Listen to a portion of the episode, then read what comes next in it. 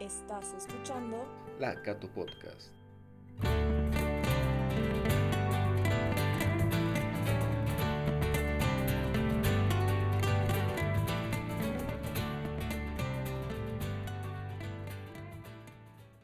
Querida audiencia de la Cato Podcast, sean bienvenidos una vez más a este espacio de interacción universitario.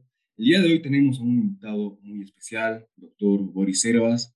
Espero que se sienta bienvenido. Nos gustaría, por favor, que se presente un poco, que le cuente a la audiencia de este programa a qué se dedica, cuáles son sus aspiraciones y bueno, ya vamos a estar adentrándonos un poco más en un tema que concierne a la sociedad científica de la carrera de Ingeniería Industrial. Sea bienvenido. Muchas gracias, Sebastián. Bueno, soy Boris Herbas, Rico, soy ingeniero industrial de profesión. Ya eh, con el, bueno, eh, al año ya van a ser eh, alrededor, bueno, casi ya 10 años, bueno, perdón, más, casi dos décadas, dos décadas que soy ingeniero industrial. soy graduado de San Simón. he trabajado en diferentes empresas privadas del medio. También he sido profesor de San Simón eh, a continuación me fui becado al Japón, al Instituto Tecnológico de Tokio por la beca Mobuka Kusho. Eh, radiqué en Tokio durante seis años. Realicé mi maestría y mi doctorado en ingeniería industrial en Tokio. Eh, luego oh, retorné a Bolivia. Desde el año 2013 soy parte de la Universidad Católica. soy profesor de diferentes asignaturas del área de ingeniería industrial y áreas relacionadas con estadística. A continuación, bueno, también he sido profesor en San Simón, en la EMI, en posgrados, eh, trabajo con consultoras. Eh, mis áreas de especialización tienen que ver con modelamiento estadístico de comportamiento del cliente y eh, también soy fundador, como bien has dicho, de la Sociedad Científica de Ingeniería Industrial. Esto se, bueno, se ha fundado desde el año 2013, bueno, final de 2013, eh, y hasta el día de hoy, pues ya son ocho años que están, trabajando. En cuanto a las aspiraciones, eh, bueno, tal vez una aspiración personal es eh, formar a los mejores ingenieros industriales de Bolivia, ¿no? Que es lo que trato con los ingenieros industriales que trabajan conmigo.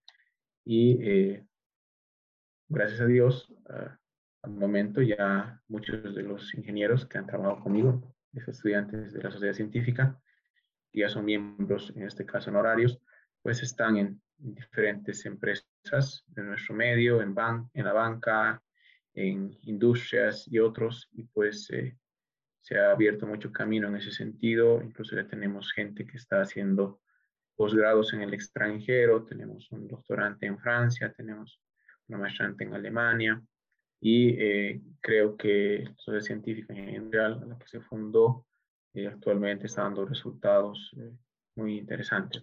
Eso sería básicamente en general, Sebastián. Sin duda alguna, una trayectoria profesional única, diría yo, y muy interesante, y a la par de, la aspiración que, como usted bien dice, ya, ya se está volviendo una realidad. Y en ese sentido nos gustaría saber qué actividades desarrolla la comunidad científica de ingeniería industrial? Mm, bueno, la Sociedad Científica de Ingeniería Industrial, cuando se funda eh, el 2013, inicialmente, bueno, fue reconocida recién cuatro años después por la Universidad Católica cuando eh, sale una reglamentación en relación a la formación de sociedades científicas. Cuando yo retorno, eh, traigo el conocimiento de Japón en el sentido que eh, en el Japón el estudio que se realiza en las universidades son eh, orientadas 100% a la investigación. Entonces, en, esa, en estas universidades se trabaja con laboratorios de investigación. Entonces, por ejemplo, si tú eres un estudiante de pregrado, eh, sin importar que fueses de antropología o psicología, ingenierías, etcétera, tú eh, a partir del cuarto año, tercer, bueno, tercer año, pero porque son cuatro años de licenciatura, tú tienes que asociarte a un laboratorio de investigación. Entonces los estudiantes se presentan a un laboratorio de investigación con un profesor y eh, para hacer la maestría o doctorados, pues uno ya trabaja con eh, tiene que estar directamente asociado con un laboratorio de investigación que tiene que ver con temas específicos que trabaja el laboratorio. Por ejemplo, yo trabajaba con el laboratorio del profesor Takao Enkawa y el profesor Takao Enkawa trabajaba con temas de calidad y temas de producción, y además temas de satisfacción del cliente. Entonces, eh, en ese sentido, pues cada laboratorio en esas universidades tiene un tema bien específico de investigación, un área bien concreta. Eh, no son todólogos, sino que se van especializando y el estudiante desde pregrado pues se va especializando en los conocimientos que eh, maneja el profesor, el, el, jefe del laboratorio. Entonces vas aprendiendo sus técnicas y se vuelve una especie de mentor tuyo, del cual eres su aprendiz y aprendes todas su, sus capacidades técnicas, su experiencia, las técnicas que utiliza, las, los libros que lee, qué autores sigue, eh, y representas al laboratorio en diferentes actividades. Entonces, eh, sin importar si estás en pregrado, maestría o doctorado, pues tú te vas asociando a una línea investigativa. Esa idea la traje a la Universidad Católica, en el sentido de que eh, inicialmente eh, la idea sigue hasta el día de hoy, era formar un grupo de jóvenes con orientación de investigación, los cuales eh, trabajan conmigo. Entonces, en ese sentido, pues a ellos eh, al principio se les iba dando un, bueno, ya se les da de forma más formal, pero se les da un proceso de nivelación, porque el problema es que muchas de las asignaturas que se lleva no eh, son más genéricas y no son específicas para poder hacer investigación. Entonces se requiere comenzar a entrar a temas mucho más puntuales, a, literatura bien específica, a eh, técnicas metodologías bien concretas del área que se utiliza para investigar. Entonces eh, se comenzó a formar en su momento cuatro muchachos que ya todos son ingenieros y dos de ellos, como adelantado, están haciendo posgrado en el extranjero eh, y otros que trabajan en empresas grandes de nuestro medio, los cuales se los fue formando eh, para poder aprender las cosas que yo realizaba, las actividades que yo tengo o que me especializo como investigador. Eh, entonces se fue trabajando por un periodo, bueno, se los, realmente se los identificó alrededor del quinto semestre y desde ahí se va trabajando hasta que ellos llegan al, a la tesis o al, taller de tesis en el cual ellos ya están eh, especializados en investigación y trabajan en un tema de interés de ellos bajo mi supervisión. Pues actualmente la sociedad científica se dedica justamente a eso, se han ido Primero se ha desarrollado una línea de investigación relacionada con satisfacción del cliente, que es la que más manejo, y luego se ha ido trabajando otras áreas. Hoy en día ya se trabaja con temas de eh, eh, calidad, temas de modelamiento matemático de producción, se trabajan con temas de modelamiento estadístico de, de abandono estudiantil. Entonces se va ampliando las líneas pero todas basadas en la experticia que yo les he dado. Entonces se ha trabajado, incluso se, trabaja, se ha trabajado con empresas, eh, como Fabose, las distribuidoras de Nestlé en Bolivia. Eh, se han hecho múltiples estudios, entonces se va, se va implementando más y más líneas de investigación y todas basadas en este modelo, ¿no? En el cual pues los estudiantes eh, alrededor del cuarto, quinto semestre se los identifica y sobre eso ellos van a ir mejorando sus conocimientos, van a ir volviéndose investigadores y de tal manera que cuando llegan a los talleres de grado, pues ya están con una formación de investigación específica del área y la pueden implementar. Por eso eso más o menos sería lo que hacemos actualmente. Me parece muy interesante cómo a través de la experiencia que logró construir y ganar en, Japón, ha podido llegar acá al país y abrir un espacio de investigación para jóvenes universitarios que sin duda alguna, para unirse, deben tener cierta vocación o cierto interés por la investigación. Pero para entrar en este espacio no solo basta con querer muchas veces, entonces nos gustaría saber cómo se puede formar parte de la sociedad científica de la carrera. Ya. Eh, bueno, la Sociedad Científica de Ingeniería Industrial es un grupo de jóvenes selectos que tienen orientación hacia la investigación. Eh, lo que pasa es que desde una perspectiva personal, no todos eh, han nacido para ser investigadores. y eso también es bueno. Cada persona tiene diferentes habilidades, diferentes eh, facilidades que, le ha dado la, naturaleza, la vida para poder hacer diferentes cosas. Y para ser investigador se necesitan ciertas eh, características no solamente intelectuales, sino también de personalidad para poder llevar adelante una investigación. Por ejemplo, eh, uno, de los aspectos importantes en la investigación es eh, la capacidad de no darse por vencido no todos la tienen. Eh, ¿A qué me refiero con esto? Cuando se hace una investigación, pues no es eh, como cuando estudias para una asignatura, das un examen y mandas un trabajo. En investigación, eh, la analogía que utilizo es como buscar, entrar a un cuarto negro con los ojos vendados y tratar de, a un cuarto oscuro con los ojos vendados y tratar de encontrar un gato negro. Muy probablemente nunca lo vas a encontrar. La investigación es ese trabajo digamos, agridulce, tiene que gustarte la incertidumbre, porque la creación de conocimiento es eso, es un aspecto eh, no solamente de esfuerzo, sino también de serendipia. En ese sentido, pues los estudiantes eh, muchas veces por sus características personales, eh, por más que fuesen brillantes académicamente, pues tienen que demostrar además que tienen esa capacidad de esfuerzo y manejo de incertidumbre. Eh, en ese sentido, para ser parte de la sociedad científica, pues el proceso es que primero tiene que ser eh, uno de los mejores estudiantes, estar entre los tres mejores estudiantes de cualquiera de las asignaturas que yo dicto, que enseño en la católica. Si es que el estudiante eh, termina la asignatura y ha logrado estar entre los tres primeros, entonces pasa al siguiente proceso de selección, que es que es invitado a la entrevista de selección de la sociedad científica. En esa entrevista de selección participan eh, todos los que son, eh, los decimos, miembros tutores.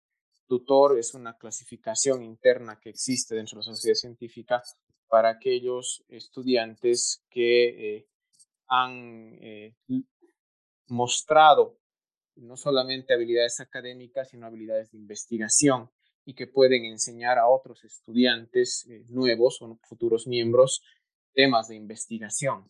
Entonces, ahí es que viene la entrevista de selección, de las cuales eh, pues eh, salen los nuevos seleccionados. Mi voto ahí solamente es un voto más. Participan todos los miembros tutores. la mayoría ya son ingenieros con, con grados de maestría, algunos entonces, eh, hasta hay gente a veces que nos han conectado del extranjero, los ex miembros, para evaluarlos y sobre eso sale la votación y sale quiénes son los nuevos seleccionados para ser eh, parte de la sociedad científica de ingeniería industrial.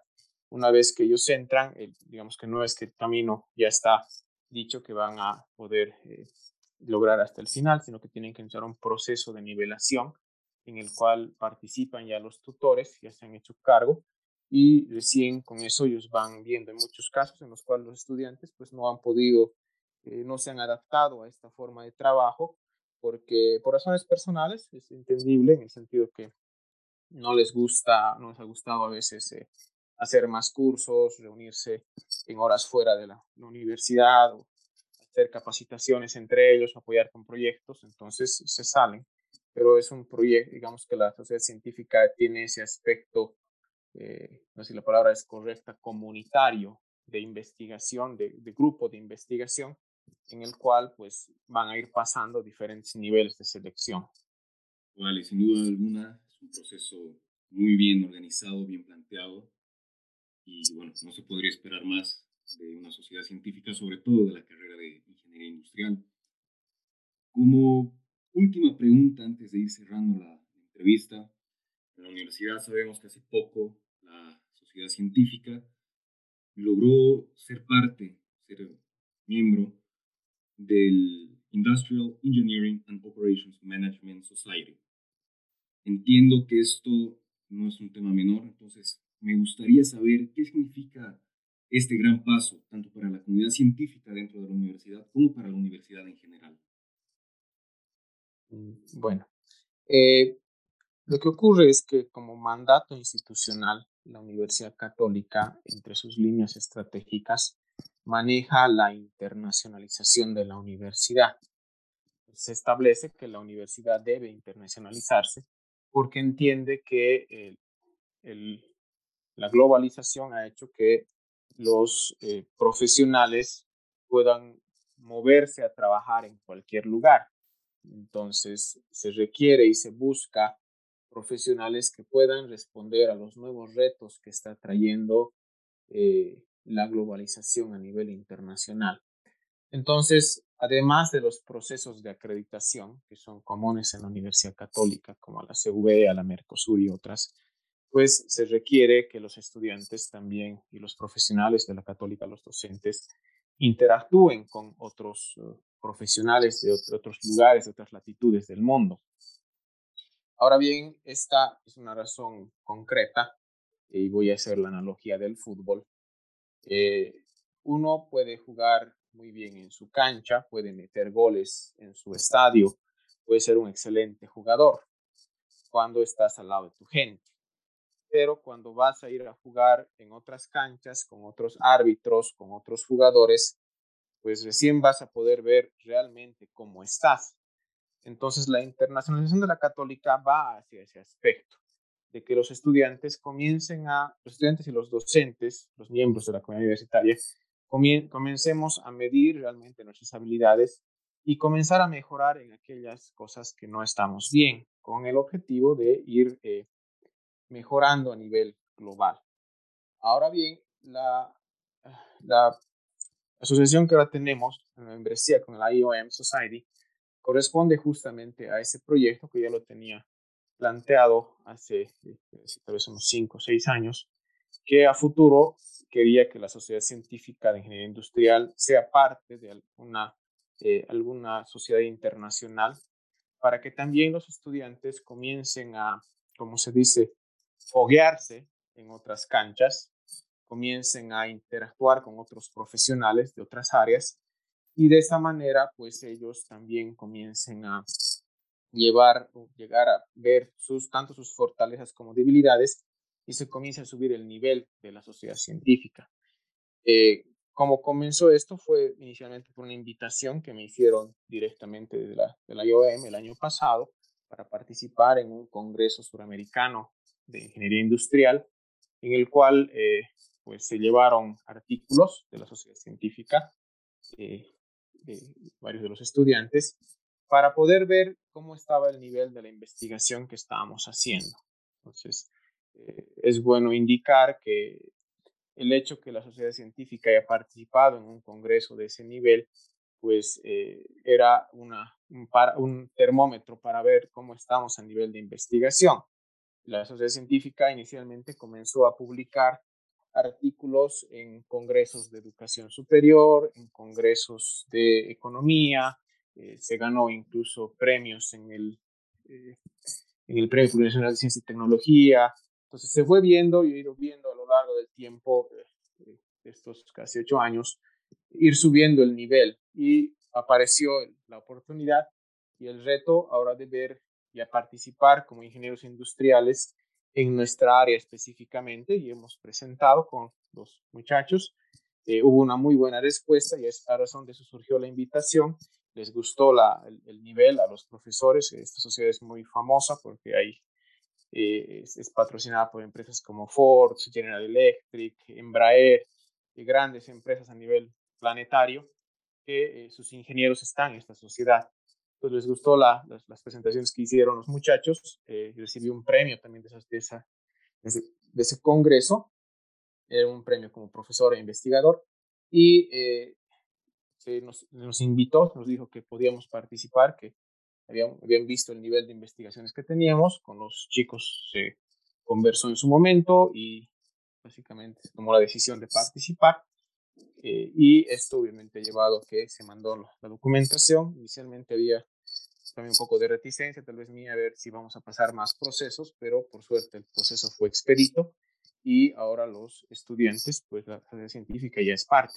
¿Qué significa esto en concreto? Significa que por un lado, pues la Sociedad Científica de Ingeniería Industrial ya está asociada y es reconocida internacionalmente como miembro. Entonces ellos ya no son solamente ingenieros industriales de la católica, sino que son miembros plenos de esta sociedad internacional que van a poder incluso presentarlo a sus currículums. Número dos, significa de que eh, además tiene que mantenerse un nivel de investigación alto en cuanto a las investigaciones que realizamos para poder eh, seguir participando.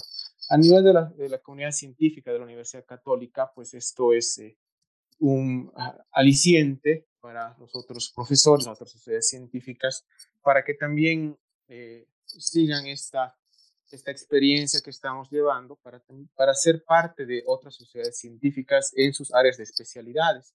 Entonces, eh, sería muy lindo que, por ejemplo, la Sociedad Científica de Psicología, pues sea parte de la Sociedad Americana de Psicología, de, de Psicología. Entonces, se va creando estos lazos y esto les va a abrir a, cada, a los estudiantes más posibilidades, va a abrirles cursos, va a abrirles oportunidades laborales, contactos y mayor conocimiento dentro de su área de especialización a nivel internacional. Entonces yo pienso que ese es el significado en realidad de esto, de tratar de cumplir este mandato institucional y además pues ayudar a que nuestros estudiantes sean más competitivos en un mundo cada vez más globalizado. Muchísimas gracias. Sin duda alguna es una gran oportunidad. Esperemos que esto dure y siga creciendo y como usted dice, que otras sociedades científicas al interior de la universidad se animen a explorar estas opciones. Esto es todo lo que teníamos preparado, pero antes de, despedirnos, tengo que hacer una pregunta inusual aquí en la Cato Podcast. Nos caracterizamos por cerrar las entrevistas con preguntas que intenten sacar un poco de lugar a las personas y en esta ocasión me gustaría preguntarle a ustedes de toda su experiencia, eh, aprovechando también que ha podido conocer distintos países, otras culturas, ¿qué canción le recomienda escuchar a la audiencia de la Cato Podcast? Hay, en mi caso, bueno, dos canciones eh, que me gustan mucho. Una de ellas se llama Real Love de de, Beatles, los Beatles, que es una canción, por un lado, muy inspiradora, especialmente para los jóvenes que viven este periodo romántico de sus vidas, que es una de las cosas más bonitas, en la cual muestra cómo es que encontrar a el amor de tu vida es un proceso largo, es un proceso interesante. No es fácil, pero eh, llegas a encontrarlo si tienes la capacidad de hacerlo. Y la otra canción que siempre me gusta mucho es la canción Imagine de John Lennon, en el sentido de que eh, uno tiene que abrir su mente a más cosas, a más sociedades, a más visiones de vida, a más interpretaciones de la realidad porque cuando uno tiene la suerte de viajar, como yo lo he tenido, de, conocer muchos lugares en el Asia, haber vivido tanto tiempo en el Japón, eh, vas viendo que tu visión de mundo, tu visión personal es apenas eh, una sola visión de las miles que existen y que todas esas visiones también son respetables y tienes algo de lo que puedes aprender. Entonces, eh, como dice John Lennon, imaginarse todas las personas viviendo en paz, es justamente eso, cuando todos eh, dejemos esas, esos nacionalismos enfermizos, esos localismos o regionalismos eh, erróneos que nos hacen pensar que solamente somos de un lugar, cuando en realidad hemos tenido la suerte de nacer en un lugar, pero no significa que eso, eso dicte tu destino, sino que tienes que aprender de otras sociedades, de otras visiones, de otras culturas, para poder no solamente enriquecer tu vivencia, sino en realidad ser un mejor ser humano. Creo que esa canción, canción va de la mano con lo que decía von Humboldt, que es el fundador de la Universidad Moderna, que la visión más peligrosa del mundo es de aquella persona que no conoce el mundo. Eso podría decir. Muchísimas gracias. Sin duda alguna son muy buenas recomendaciones. Ya saben, audiencia de la Cato Podcast, a buscar ambas canciones. Y de momento nos despedimos de usted, doctor. Muchas gracias por haber participado. Le agradecemos de corazón.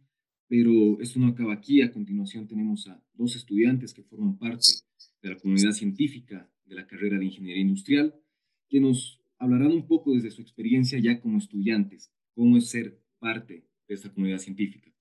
Muchísimas gracias, doctor, y que tenga un buen día.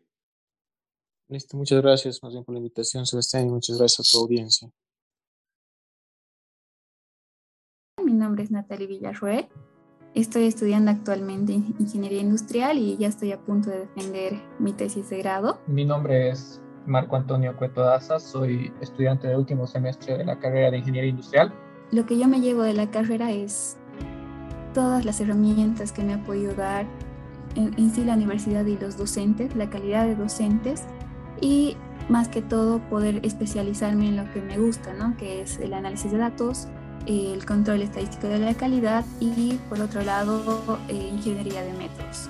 Cuando yo me entero que había la sociedad científica, para entonces era mm, como que una oportunidad que se había presentado. Yo en un principio estaba como que dubitativo porque no, no estaba seguro lo que me estaba metiendo, pero tuve eh, contacto justo con uno de los chicos que ya era miembro de la sociedad científica, una, una de los miembros, y ella me había comentado ¿no? que, que es así, es un equipo bien conformado, son todos como hermanitos, entonces acepté la invitación del doctor Herbas. Básicamente lo que encontré en el grupo, en esta sociedad científica, fue que mis ideas eran escuchadas, ¿no? Yo me he caracterizado por ser muy tímida en el equipo, pero mientras pasaban los seminarios, eh, el doctor y el equipo en sí te dan herramientas necesarias para que puedas plasmar eh, tu sueño en objetivos y metas. ¿A qué me refiero? Por ejemplo, yo tengo el sueño de irme al exterior o de estar en las mejores empresas de, de, o industrias de Cochabamba, entonces el doctor y el equipo en sí te enseñan a leer papers, enseñan los métodos científicos, modelos, te haces especialista en análisis de datos. Es un arduo tra trabajo, obviamente, que ha involucrado semana tras semana, pero uno de esos son, es un beneficio. Aprendes a, a, verdaderamente ser un líder, un líder de proyecto, un líder como persona y, y, eso te fortalece también en otros aspectos de tu personalidad. El consejo que yo les podría dar es que si les interesa de manera inicial puedan pasar ese filtro, se esfuercen en las materias que da el doctor Boris. La exigencia es alta, eh, o sea, eso no, no voy a decir que no, pero he hecho cosas que por sí solo tal vez no, no, no podría haber hecho y, y, es importante que resalte, ¿no? Por sí solo no las podría haber hecho porque si bien yo estoy aquí hablando, mencionando estas cosas, que se ha hecho esto, se ha hecho esto, eh, es el trabajo de muchas personas que vienen antes de mí y muchas personas que también están trabajando con nosotros, ¿no? Yo estoy muy, muy agradecida con el equipo. Mis expectativas sí han sido cumplidas. Que trabajen duro y duro y duro porque se vienen, se vienen grandes cosas y muy buenos beneficios, ¿no? Yo estoy por salir del, de la universidad y bueno, seguiré formando parte del grupo, pero muchos de los chicos que forman parte de nuestra sociedad científica siguen trabajando dentro de la misma, ¿no? Entonces es interesante ver qué construyen ellos sobre lo que ya hemos construido. No te olvides de seguir a la Universidad Católica Boliviana en todas sus redes sociales y estar atento para el próximo episodio. Esto ha sido La Cato Podcast. La Cato